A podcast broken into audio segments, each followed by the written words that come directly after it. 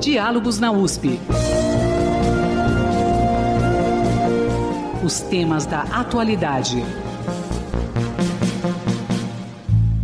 Bom dia. Sexta-feira, 13 de agosto. Para muita gente, um dia que assusta. Um dia para se tomar muito cuidado. Para outros, prenúncio de boa sorte. Um dia e tanto. Um dia como sexta-feira 13 é apenas um dos muitos ingredientes que compõem a cultura popular, com suas crenças, costumes, artes, linguagens, tradições e superstições. Por que não?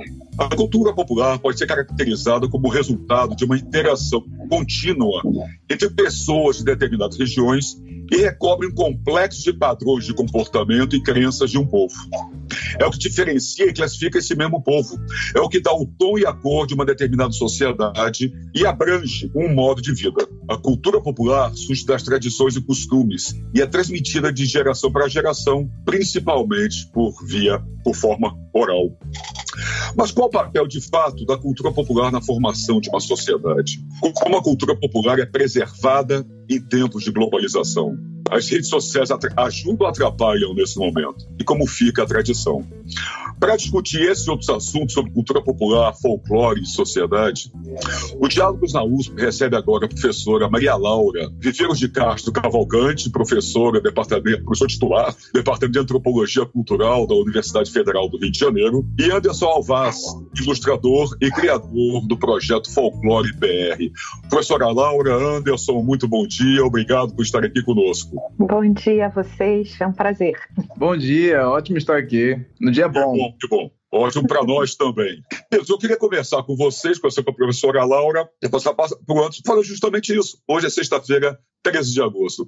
O que esse dia tem de especial, professor? O que esse dia traz da cultura popular? É uma data tão forte na cultura popular, de tradição popular. O que isso representa na nossa cultura? É, eu acho que não é exatamente uma data, né? É, é, é, é uma ocasião né, em que a gente é, é um, chega a ser afetado, mesmo nos grandes centros urbanos, né, por essa, essa lembrança, né? E engraçado para mim, é, a gente não sabe bem direito como é que isso chega até nós, né? É uma coisa difusa, por isso que eu acho que não é nem exatamente uma data, né?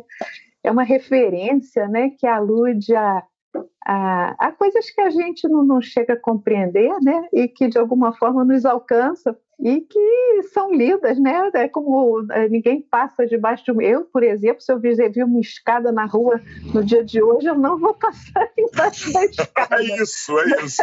Agora é muito engraçado, porque quando a gente vai elaborar isso, isso é completamente irracional, porque não tem nenhuma razão de ser e ninguém sabe explicar, né? Mas o fato é aquela história, né? Não, não acredito em bruxas, mas que existem, existem.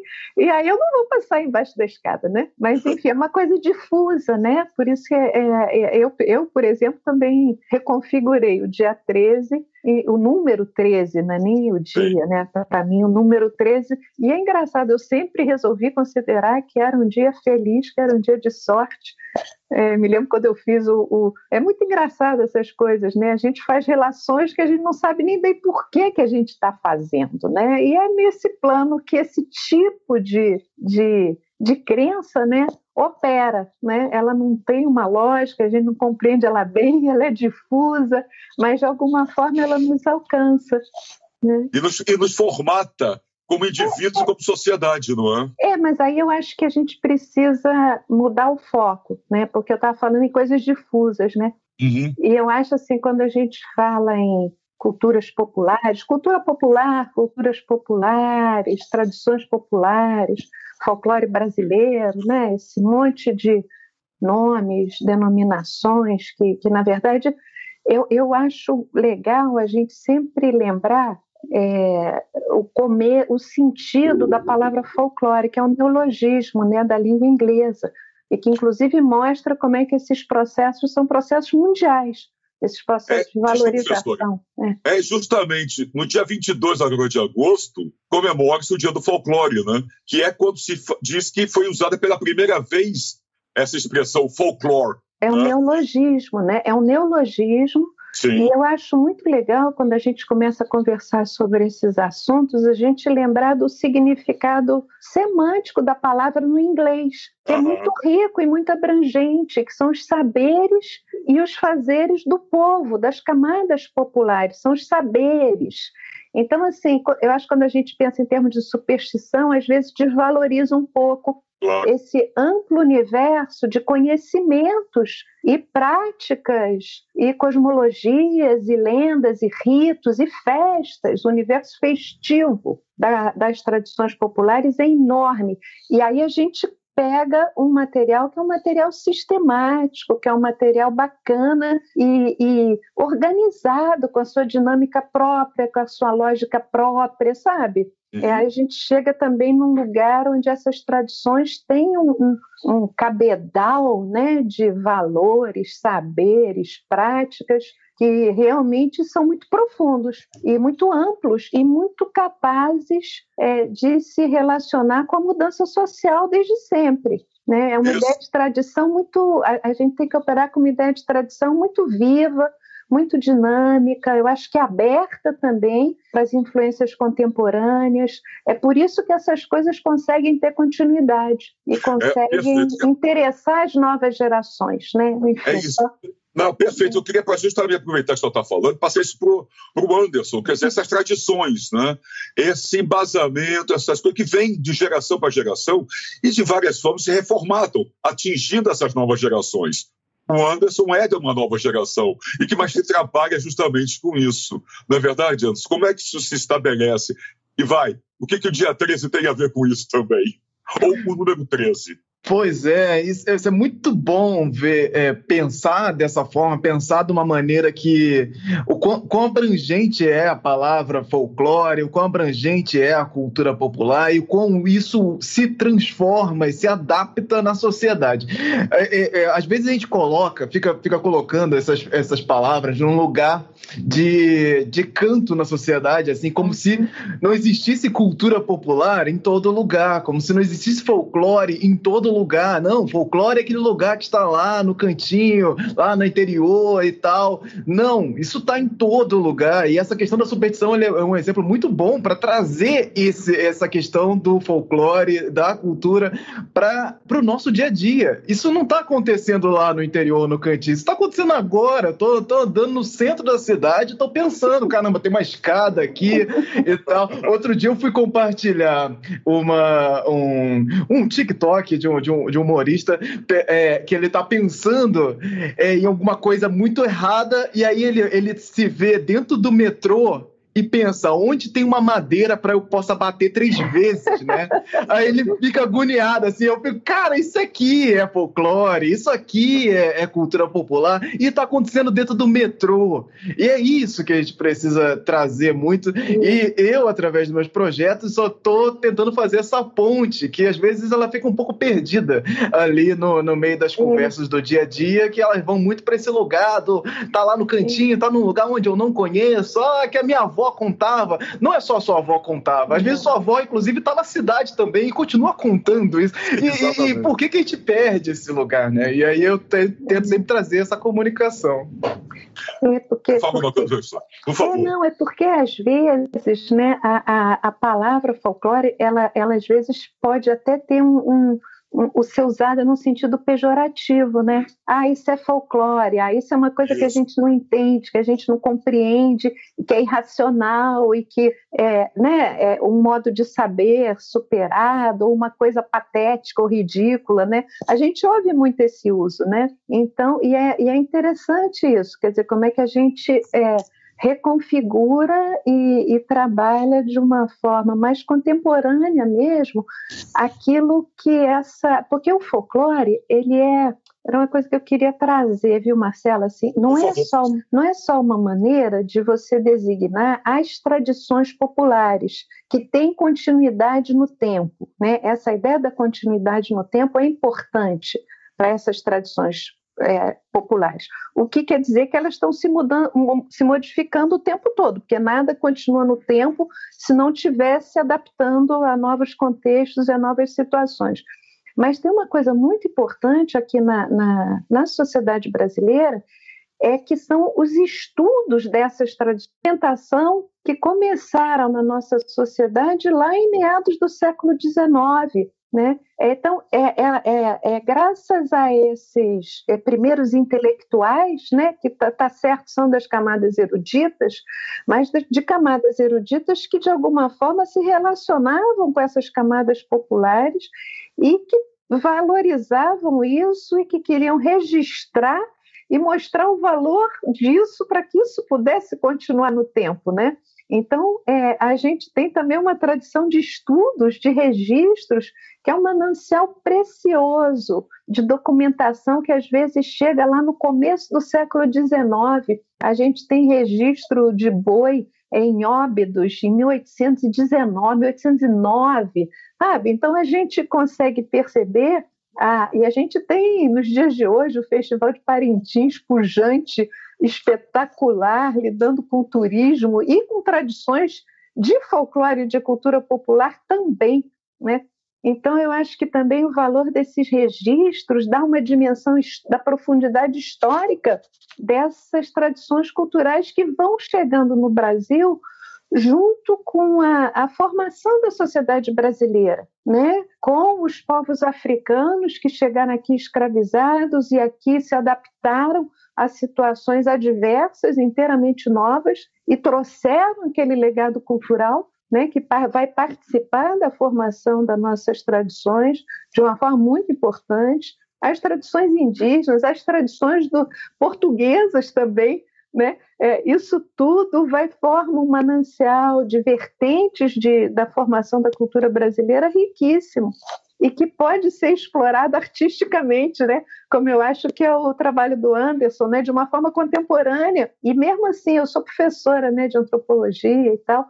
E como é que a antropologia contemporânea se debruça sobre essas coisas e pode tirar muito partido para discussões contemporâneas. Essas coisas não estão lá no passado, não estão lá no rural, não estão lá no né? interior. Elas têm uma incrível capacidade de duração e de adaptação. Né? É isso, Anderson. Já que você, a professora Maria Laura falou do seu trabalho, exatamente isso. Como é que você traz isso? Como você observa no seu projeto? Como é que essas se pode observar essa, essa tradição de cultura popular, de folclore, e faz essa transposição para agora, para esse mundo contemporâneo, para o nosso dia a dia. Tá? E como essas, é, essas tradições elas se, estabelecem, se estabelecem e se apresentam nesse dia a dia. Perfeito. Eu, em 2013, eu iniciei um projeto de ilustrações. Eu sou ilustrador, designer, e eu iniciei um de ilustrações mesmo. Vou fazer, é, desenhar os personagens do folclore, vou tentar entender um pouco melhor. E com o passar dos anos, eu fui me aprofundando mais no tema folclore em si e entendendo que a minha percepção sobre isso era completamente rasa. Era uma coisa que estava ligada a essa questão do eu vou fazer algo ligado a Monteiro Lobato, mas só que fugindo do infantil. E é com o passar dos anos eu fui entendendo que, tipo, por que, que eu tô fugindo? Uma, por que, que eu tô fugindo do infantil. Outra, por que, eu tenho que ficar só em Monteiro Lobato? E por que que... E o quanto de profundidade tem nessa palavra e como isso está enraizado na nossa cultura.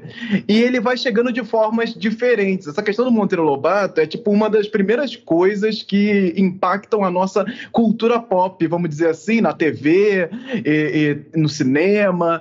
E, e isso fica muito enraizado porque a gente lembra muito dessas figuras desses personagens e essas relações que se tem muito com o infantil, e aí na escola tem muita relação do folclore com o, o lugar do infantil, e isso não é tão bem trabalhado com o avançar dos anos escolares. E aí, quanto mais você avança nos anos escolares, menos você fala desse lugar do folclore, da cultura popular. Você coloca isso, começa a colocar isso nos cantinhos, como a própria sociedade acaba fazendo com tudo, deixando tudo de, de lado no cantinho. Ah, não vamos falar das periferias, né? Não vamos falar desses lugares que estão lá.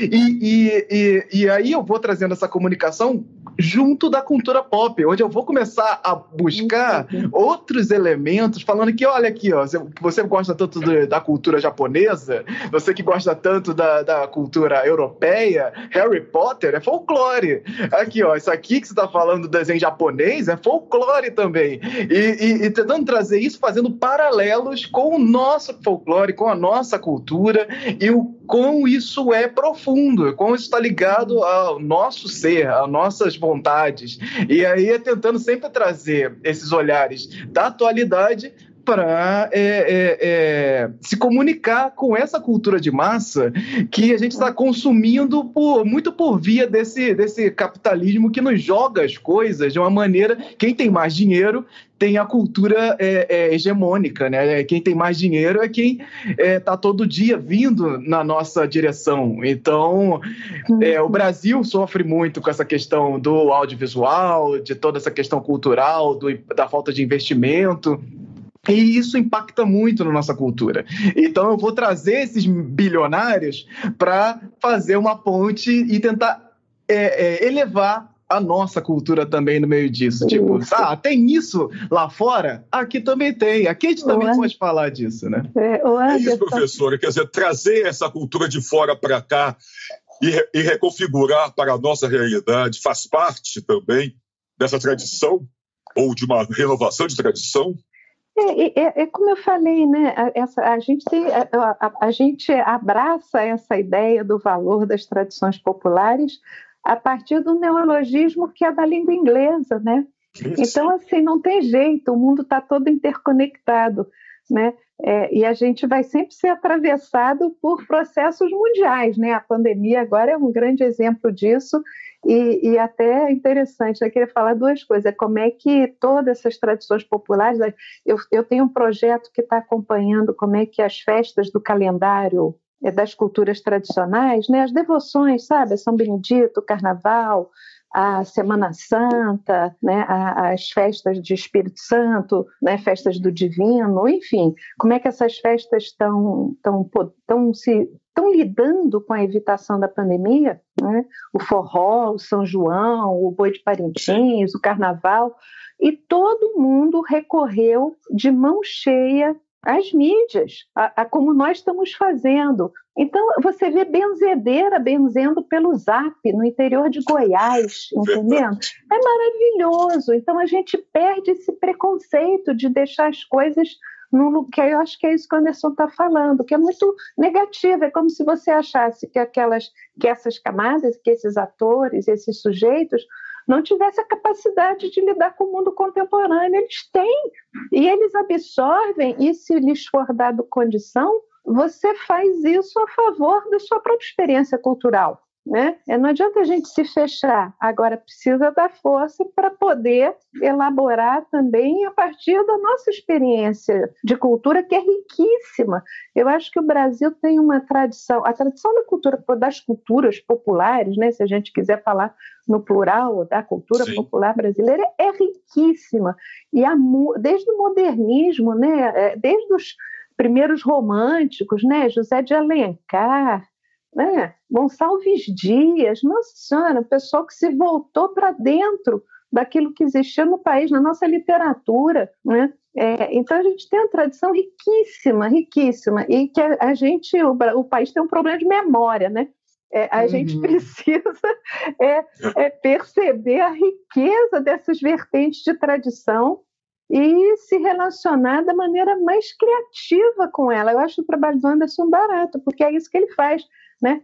E, e dentro Exatamente. da universidade, eu, eu falo de outro lugar, né, Anderson, que eu sou professora, pesquisadora, Sim. mas é impressionante como dentro do meu campo de ciência social, que é a antropologia, eu luto muito, desde os anos 80, que eu passei a conhecer isso melhor, para próprio pensamento antropológico se relacionar de uma forma mais plena com a tradição dos estudos de folclore.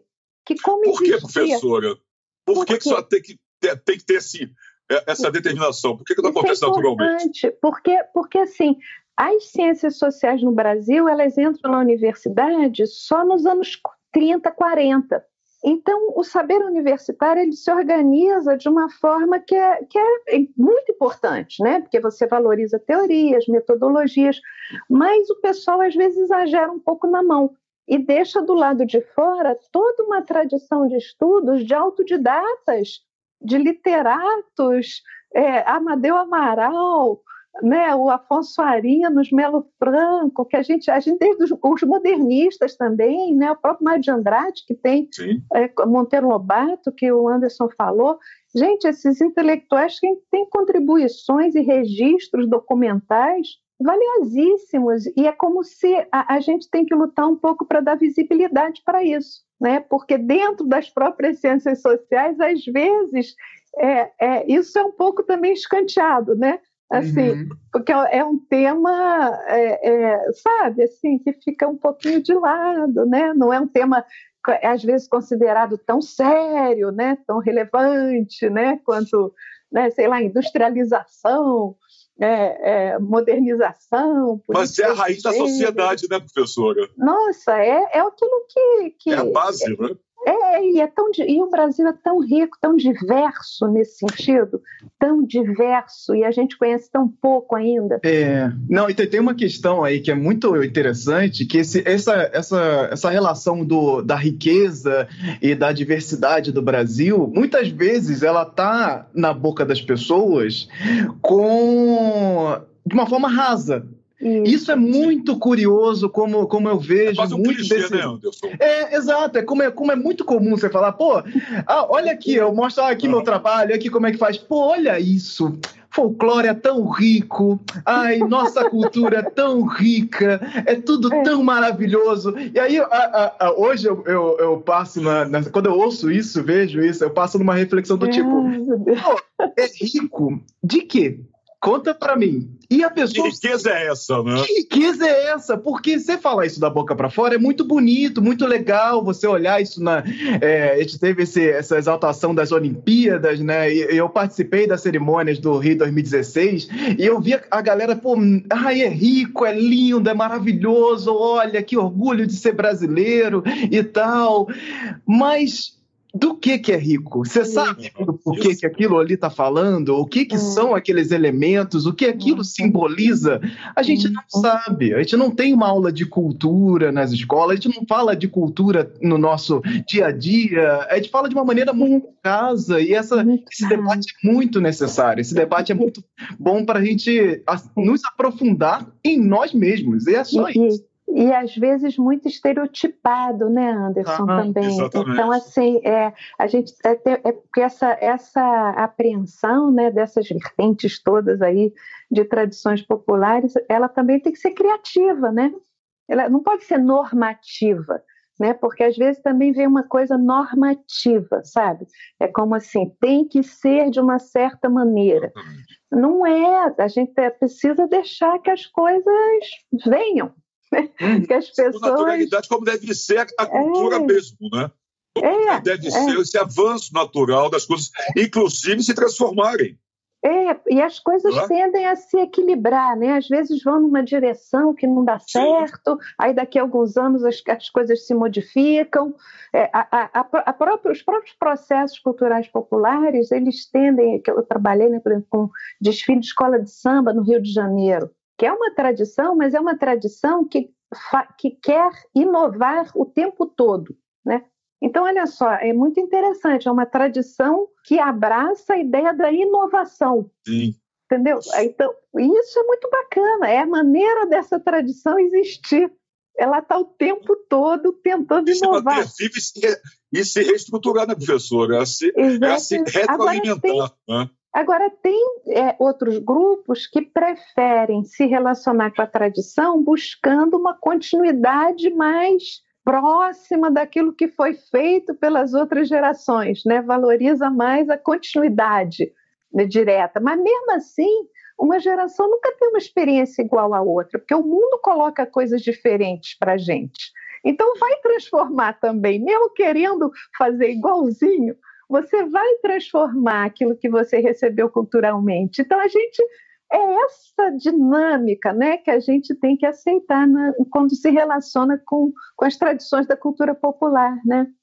E essa dinâmica, é. que a professora falou, é. Anderson, essa dinâmica, e também outra coisa que ela falou da, das redes sociais, essa dinâmica ela pode se alimentar também com as redes sociais, se fortalecer nesse momento com as redes sociais, é um instrumento a mais, é uma ferramenta a mais. Não se pode dar as costas para isso, né? Com certeza, é um mundo novo, né? Nós, nosso mundo está em renovação constante e a nossa comunicação ela, ela tem outras amplitudes com o passar dos anos, né? A gente vai é, mudando a nossa forma de se comunicar e mas a, a, a, comunicação humana ela continua ali porque a gente precisa é, tratar esse tipo de, de, de, de estratégia dentro da nossa comunicação comunicação. A gente não vai fazer. A comunicação é nova, às vezes tem que aprender, tem que olhar, tem que ir lá pulsar, mas ela ainda é uma comunicação humana. Nós ali ainda estamos aqui gesticulando, nós estamos aqui fazendo alguma coisa. Às vezes, às vezes, às vezes a gente faz isso sem, sem vídeo. Sem, sem vídeo, você está ali gesticulando, pensando, falando no telefone, e, e, e, isso ainda é humano, ainda é nosso. Mesmo que você vai mandar um emoji, ah, vou mandar aqui uma carinha feliz feliz. Às vezes você tá realmente feliz, você tá fazendo aquela carinha, aí você vai mandar um meme, e o meme é a sua expressão. Mesmo que não seja a sua expressão é, fisicamente, ela é a sua expressão dentro de você. Naquele momento, é. o que, que você quer expressar? Lógico que agora, nesse meio dessa comunicação, a gente tem duas faces, né? Que é a face do que realmente estou sentindo e o que eu estou falando. O que não é muito diferente do nosso dia a dia, onde, onde a gente está sentindo uma coisa coisa, e aí lá pro nosso chefe a gente vai falar outra, porque eu tô, aqui dentro eu posso. Mas o que eu queria falar é outra coisa. E isso também é parte do nosso dia a dia, é também parte do nosso dia a dia físico. E a gente leva isso pro virtual, mas com uma outra linguagem. A linguagem, ela, ela, ela continua sendo humana, humana né? Uma, o Anderson, sabe que eu me lembrei de é uma coisa que tem tudo a ver com isso que você está falando. O Luiz da Câmara Cascudo, né? Que é um intelectual folclorista né, muito conhecido e muito importante, né, com trabalhos lindos, ele, ele falou, é, o comentário dele, quando o homem foi à lua, né, nos anos 60, o comentário, o homem foi à lua, né, e o que impressionava ele não era tanto o homem ter ido à lua, mas como as pessoas tinham é, reagido àquelas imagens do homem na lua de uma forma é, é, transcendente humanamente, que era através dos aplausos. tinham aplaudido a chegada do homem na Lua. Né? Eu acho que é bem dentro disso que você está falando. Eu me lembrei desse comentário tão sagaz, né? Do Cascudo. É, é, incrível, porque a gente é. faz. Tem, tem movimentos que eu não sei de onde que vem esses movimentos também, mas é, é, é para, para quem está ali. Não é para. Não, é, não vou aplaudir o homem para o homem na lua me ver, mas é, é. para é, é para quem está aqui, é um pra movimento tá nosso. É. é. quem está comigo. No Rio de Janeiro tem, tem, tem um movimento do, do aplaudir o pôr do sol. Tem, pôr do tem, sol desde os anos 80, quando eu morava aí no Rio, Anderson. Eu sou carioca, eu estou em São Paulo há muito tempo, mas sou... E esse lá, o arpoador aplaudiu o pôr do sol é também em Ipanema. É, é das, das, pessoas. Eu não estou aplaudindo o sol para o sol me responder, nem nada. É, é, são as pessoas ali fazendo um movimento que ele, ele vai se reverberando pelas pessoas que estão ali, que acham lindo, que estão vivendo né? uma de coisa. interação, não é isso? Exato, exato. De uma forma o, geral da cultura. O Cascudo também tem aquela, é, o estudo dos, dos gestos, né? né é o, lindo. Que é. é. uma coisa fenomenal, que é isso. É, então, tem movimentos que nós fazemos que eles falam muito desse o como colocamos um sentimento para fora, como a gente, a gente naturalmente precisa trazer, colocar aquilo ali ao cumprimentar uma pessoa, ao agradecer, ao aplaudir, você tá ali botando para fora uma série de sentimentos através de um gesto, através de um movimento. Expressa muita coisa sem falar nada, né? Sem falar nada, sem falar nada. E a pandemia ela traz uma outra reflexão sobre essas questões também, né? A gente está ali vivendo isso, vivendo essas adaptações ao vivo. Gente, em um ano a gente precisou adaptar uma série de coisas. E, e o que falta muito, muito, muito para a gente é um exercício do olhar. A gente está aqui falando de, de transformação, de adaptação da cultura, do folclore um ano. Pensa nesse um ano, o tanto de coisa que você adaptou. você, lógico, que está se importando aí com a pandemia, está preocupado, o quanto de coisa você adaptou nesse seu dia a dia de gesto, de olhares, de coisas, porque existe uma tensão no ar. Essa tensão que está no ar, ela está trazendo movimentos novos. Então tem coisas novas acontecendo agora, em um ano. Imagina aí se a pandemia é, é, bate uma madeira aqui, ó, continuasse por mais tempo. É, é, é, é, o quanto de movimentos seriam modificados ainda assim e que poderiam, inclusive, ficar na sociedade, ficar entre nós e, e, e com receios e coisas que, com o passar do tempo, você já não teria mais, eh, teria um descolamento do porquê daquelas coisas, do porquê você está fazendo aquilo. Mas ele está aí dentro de um princípio de cuidado. Se você for buscar a, as origens disso, ele vai estar tá ali ligado ao cuidado, com a saúde e tal, etc. Mas ele se cola na sociedade de uma outra forma. Isso é exercício do olhar, é olhar essa transformação acontecendo agora. É você cruzar com um amigo na rua e pensar, cara, o que eu faço? É abraço, é beijo, é soquinho, uhum. é cotovelo?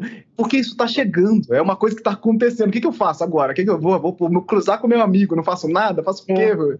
Mas e sabe que... muda a nossa interação cultural e social com essas pessoas. É, mas sabe que eu, eu, eu, eu trabalho com festas populares, né? Sim. É, e as festas populares, elas precisam da presença física, né?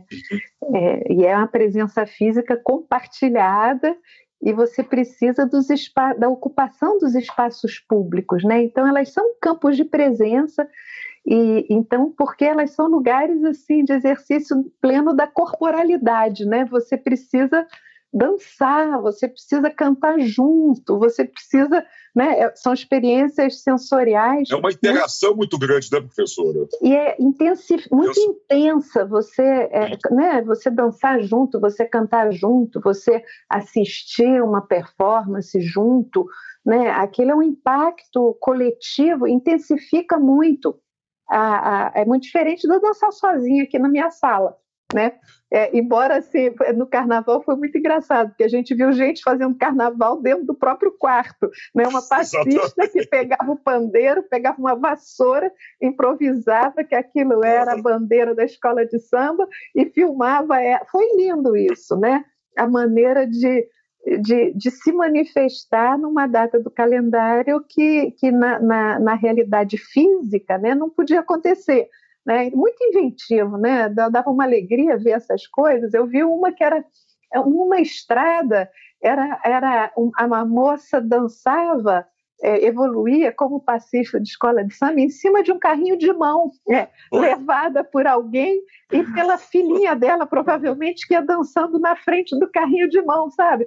Era uma coisa linda e batucando, né? É, então, assim, é, é, é, um momento interessante, é muito criativo com esses recursos, né? E, ao mesmo tempo, isso é que eu queria falar, como é que as pessoas mantiveram vivas no, no corpo delas, na memória delas, a experiência daquilo que elas não estavam podendo viver de modo pleno. Então, como é que a memória daquilo, a memória da festa, é, e que eu acho que é o momento que a gente ainda está, essas memórias estão muito fortes. As pessoas acionaram muito a memória das suas experiências de vida para poder atravessar e usar isso de modo criativo nas redes, né? Muito interessante. E a gente também ainda não sabe ao certo, né, Anderson, como é que isso vai voltar. É um momento muito rico, muito rico, muito rico. Porque como é que isso tudo vai se reequilibrar, né? Quando uhum. a, a presença plena puder ser retomada, né? Com aquele calor humano, né, que, do qual também a gente sente falta, né? Assim. Não, então é um momento é muito rico, né? muito rico. e é exatamente essa memória, e essa memória ancestral, essa memória afetiva de tudo é. que a gente chama de cultura popular que sustenta esse, até muitas vezes até esse nosso isolamento e a saudade do que não tem ainda. Ou não é tem muito de novo. bonito, assim, por exemplo, o repertório, quais são os melhores sambas enredos que você achou? Aí você tem uma pesquisa, as pessoas saem né, se lembrando dos melhores sambas enredos, de quando é que foi, Sim. das imagens e não sei o que, as melhores toadas de boi. Às vezes você se lembra, né? O pessoal de forró se associa em ambientes é, é, para fazer desafios virtuais né? Uhum. É, é... Eu acho que a, a nossa incrível, cultura popular, incrível. me corrija se eu estiver errado, a nossa cultura popular, disso tudo que nós estamos conversando aqui, ela se estabelece muito nessa nossa memória afetiva. Né? Uhum nessa nossa, na, na, nossa, na, na, nossa configuração, ou não, professora? Não, não nossa... eu acho que a memória afetiva, sim, né? porque a gente se emociona, né? faz junto com os outros, mas eu acho que elas têm coisas cognitivas também, são formas de, por exemplo, você fazer um samba é, é uma pesquisa você fazer um samba, sabe? As pessoas vão para a biblioteca pesquisar uma história e usam aquela história criativamente. Então, tem coisas que são cognitivas, são saberes mesmo, sabe? A dança de um mestre-sala de uma porta-bandeira, aquilo é um é saber. É um saber, é uma arte. É, então, assim, tem uma. É, é, quando a gente quando o Anderson fala né, que a gente, a gente banaliza a riqueza, né? A ideia uhum. da riqueza, é, vamos ver como é que se aprende aquela dança. Né? Aí aquilo abre um mundo para a gente, um mundo de saberes né, de saberes. Entra numa. Gente, entra numa bateria de escola de samba para ver como é que eles organizam a nova batida para o novo samba. Aquilo é, é um, um conhecimento sonoro e musical muito profundo, muito profundo, que é transmitido, reelaborado. Né? Você quer se diferenciar dos outros, como é que vai ser a nova batida? como é que vai ser a bossa. É, aí você entra no. Você consegue qualificar essa ideia da riqueza, né? Porque uhum. você chega naquilo que existe de conhecimento, conhecimento, saberes musicais, saberes corporais, é, saberes literários, saberes cognitivos, sabe? Então, acho que aí a gente começa a, a, a, a, lidar com, com essas tradições populares todas realmente em pé de igualdade com nossos uhum. saberes amplos. É, eles participam dos saberes amplos, eles dialogam com os saberes amplos. Né? É, você começa, essas pessoas detêm conhecimentos né, elaboram, se relacionam, sabe? Fazem escolhas, operam em circuitos diferentes, uns mais populares, outros menos, enfim, né? É... Tá. Dentro disso que a professora está falando, desses saberes plenos, todos, o quanto a globalização é benéfica ou não para a nossa cultura popular? O quanto a gente é, bebe dela ou o quanto nós somos influenciados por ela? Pode-se dizer, porque alguns questionam a globalização, uhum. ah, vai se perder a identidade de um país. Ah, acho não. que o Anderson é, é que é, é, trabalho dele, né, Anderson? Exato, por isso que eu estou trazendo para ele aqui. O que, que você acha, Anderson? É, é, é, uma alfinetada que o Ariano Suassuna fez muito durante a vida, o quanto essa questão do, da globalização acaba, acaba atingindo. E sim, é, é, atinge porque nós estamos. Um, a sociedade, ela, ela, ela é gerida através de sistemas é, políticos, né? Então, assim, esse, esse, sistema político eles vão é, privilegiar certos grupos da sociedade. Não tem como. Essa questão que eu estava falando do, dos bilionários, das empresas bilionárias, de como elas realmente acabam gerindo o que você vai consumir isso vai dizer muito sobre quem é detentor desse, desse poder. Então, eh, nós estamos falando sim de uma relação também de poder quando nós estamos discutindo cultura, porque quando você vê um, um, um, uma propaganda de um filme estadunidense que você já vê como padrão um filme normal, ah, esse aqui é mais um filme normal que está passando no cinema. Essa nossa relação com isso, ela já traz é, é, é, uns certos sentidos para dentro de nós do que é, em coisas que estão relacionadas a, por exemplo, o que é o certo e o que é o errado para dentro dessa cultura audiovisual. Nós vemos o certo e o errado acontecendo ali o tempo todo. O que, que é o bom, o que, que é o mal? Isso, lógico, entra para nossa cultura de uma relação é muito sistemática e muito estrutural mesmo. Tanto que os próprios preconceitos da sociedade, se eles são ainda reverberados dentro dessas plataformas, eles vão reverberar na sociedade também. Então, se o filme vai lá defender certos padrões da sociedade, do homem branco, hétero, cis, da, que se casa com a mulher branca, olho azul, etc e tal, e, e, e a cultura deles é, é, enaltece a cultura estadunidense e tem uma relação relação com o patriotismo e tem uma todas essas relações do heroísmo e tudo mais, tudo isso entra para a sociedade de alguma forma, as sociedades do mundo afora. Por quê? Porque eles têm o poder de colocar aquilo dentro da sua estrutura do dia a dia. Eu sei que no final do dia você vai estar lá assistindo alguma coisa que vai estar enaltecendo essas culturas, vai estar enaltecendo o que é o certo e o que é errado para o povo estadunidense. E, e, e um povo muito específico, inclusive, que é, muitas vezes ali não estão os negros, não estão os latinos, não estão as pessoas que também fazem parte daquela população. Ou seja, é poder. Eu estou falando de poder, estou falando de relação de poder. Não tem como não, não ter isso dentro, isso não, não causar um certo desconforto, um certo movimento na, na cultura. Só que dentro da cultura ainda existe resistência e sempre existirá ela sempre estará lá, por máximo de dinheiro que você tenha, você, por máximo que você proíba. Inclusive, tem lugares que proíbem certos movimentos culturais, certas festas, certas coisas, que no âmago daquela sociedade continua acontecendo. Então não adianta, tem, tem movimentos que continuarão lá, eles continuarão existindo e continuarão é, é, latentes no seio dessa sociedade, mesmo que exista esse movimento maior trabalhando essas relações de poder. Então, a gente precisa é, é, é, olhar para isso e dar uma atenção, muitas vezes, dentro desse sistema capitalista que a gente vive, o que, que a gente consome no meio disso? Ah, mas eu, é, do meio também daquela questão do uh, essa cultura tão rica, tem essa, essa relação do, do pô, gostaria de ver mais coisas assim, né? Ah, é tão bom ver conteúdo brasileiro de verdade, né? Aquela coisa que você olha e você se identifica. Tudo bem, mas o quanto de, dessas coisas você realmente procura para assistir? Se não passar na, nas grandes mídias, você vai realmente lá procurar para assistir? Porque elas estão você acontecendo. Vai atrás disso, né? Você vai atrás vai disso. Mostrar um pouquinho isso, mais. Isso, isso não é só não é só TV, né? É, é, é TV, cinema, audiovisual, mas também é no livro, Quantos livros, escritores brasileiros você lê normalmente, romances, etc. Quantas coisas, co colunas você procura num jornal que estão relacionadas diretamente à discussão da cultura popular?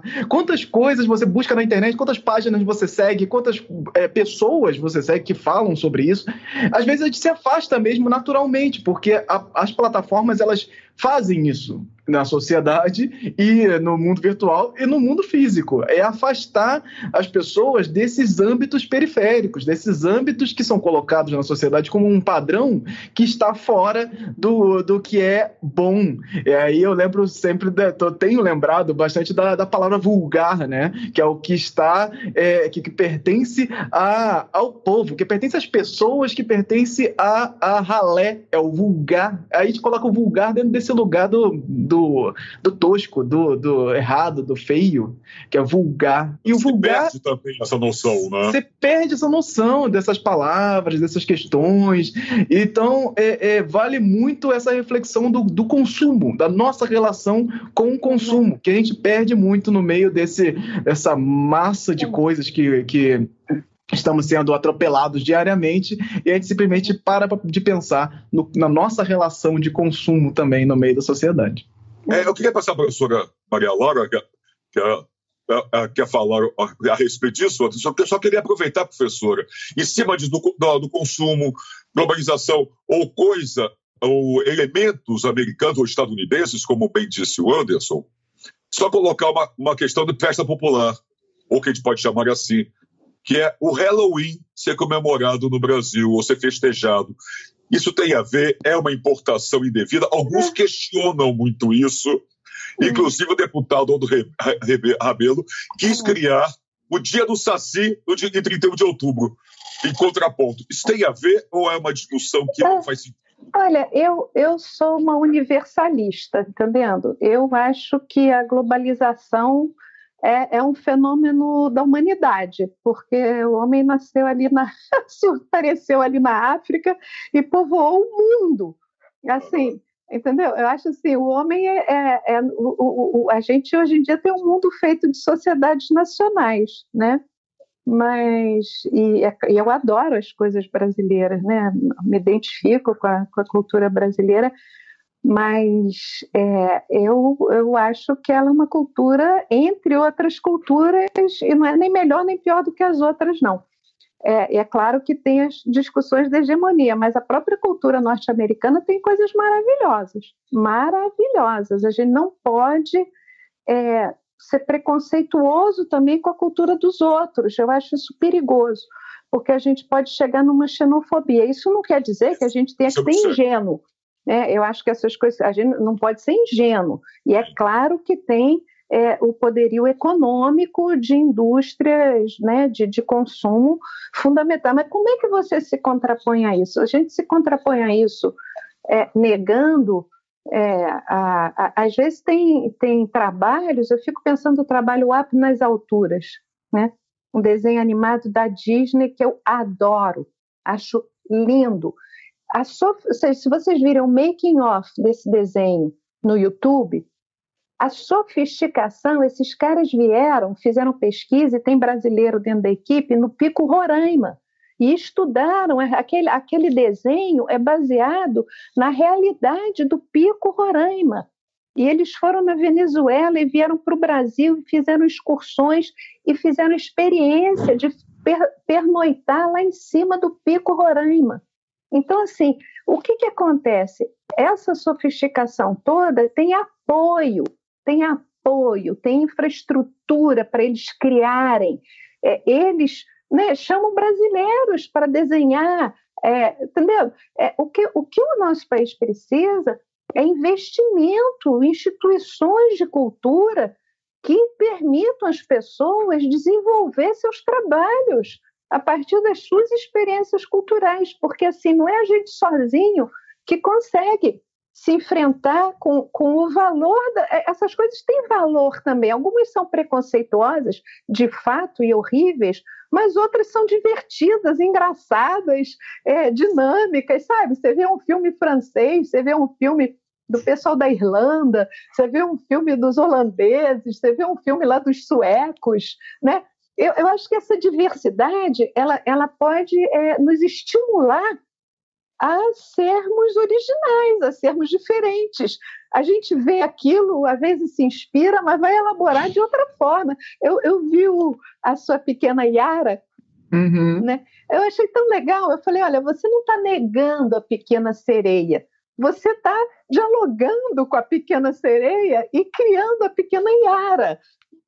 É, uhum. E eu acho que é isso que é bacana, sabe? E esse Você... diálogo é importante, né, professor? Não, é, mas o diálogo, é o, né? esse diálogo, é, a, a, o nosso país precisa de instituições culturais. Sim. de fomento à cultura. A gente está num momento muito ruim para isso. A gente teve é, a gente tem história de instituições culturais importantes, a antiga Fundação Nacional de Arte foi muito importante, é, patrocinou muita coisa boa, todas essas leis de incentivo à cultura, o Instituto de Patrimônio Histórico e Artístico Nacional está sendo atacado, entendeu? Isso tudo é fomento, né, a, a, a, o pessoal da, da Cinemateca, sabe? É, essas áreas da cultura elas precisam de visões, é, é, visões arejadas, visões de gente que conhece o campo, porque os produtores culturais e as camadas populares, é, isso tudo, as instituições culturais, os museus, as bibliotecas, o lugar onde as pessoas pesquisam, né? É, isso tudo precisa de apoio, precisa de recursos, precisa de políticas públicas, né? Boas de cultura. Então a gente não vai conseguir enfrentar esse dinamismo do mundo globalizado se a gente não tiver políticas públicas de cultura sérias e consistentes e não fechadas e retrógradas. Entendeu? Então a gente está num momento, né? Porque a globalização está aí, a gente querendo ou não querendo. Ela está aí. Chegou, tá aí ela está aí. E ela sempre esteve, de alguma forma, né? O Brasil não, não é parte do novo mundo, né? o novo Exato. mundo, porque era o velho mundo da Europa, a gente é essa mistura de populações né, que chegaram aqui né, e estamos até hoje lutando para ter uma sociedade melhor. Né?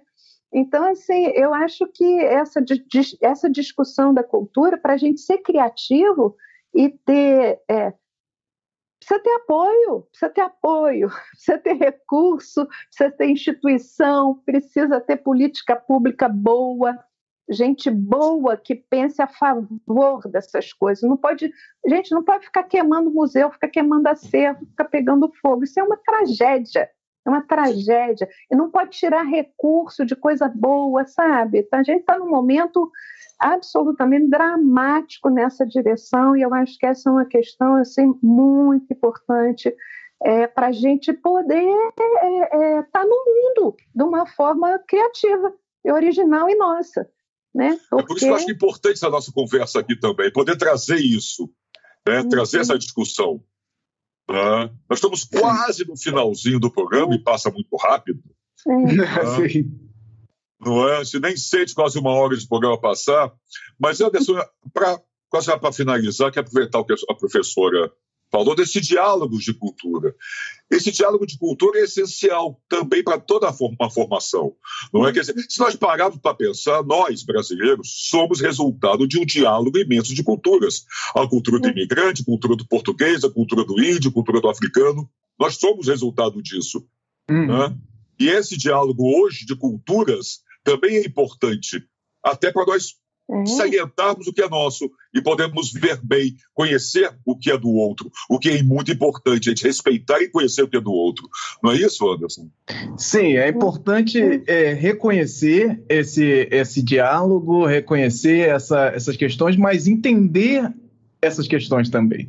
Porque uhum. reconhecer só no. É, é te reconhecer no automático, porque assim, se a gente for consumir e, e viver a vida uhum. no automático, o automático é o homem branco hétero cis, que tá no topo, que é o maior e é o melhor e é o mais legal, e acabou. E acabou a discussão, porque você está vivendo num automático que está privilegiando a sociedade da forma que ela é. E a gente não muda nada nesse, nesse sentido. Então a gente precisa, sim, entender entender esses cruzamentos, essa encruzilhada de histórias que nós somos nesse processo todo, porque no meio dessa encruzilhada tem muitas questões não resolvidas no Brasil. Então a gente precisa discutir para trazer essas questões não resolvidas para o nosso dia a dia e entender o nosso lugar nessa, nesse debate. Onde você está na sociedade, quem é você no meio dessa sociedade e, e como você se relaciona com.